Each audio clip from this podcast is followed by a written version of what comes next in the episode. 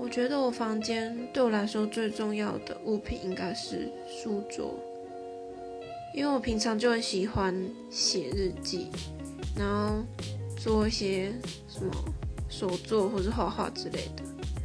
然后我觉得有一个书桌对我来说就是一个很安心的存在。我记得我最后搬上次搬家的时候，我还拍下我房间最后书桌的模样。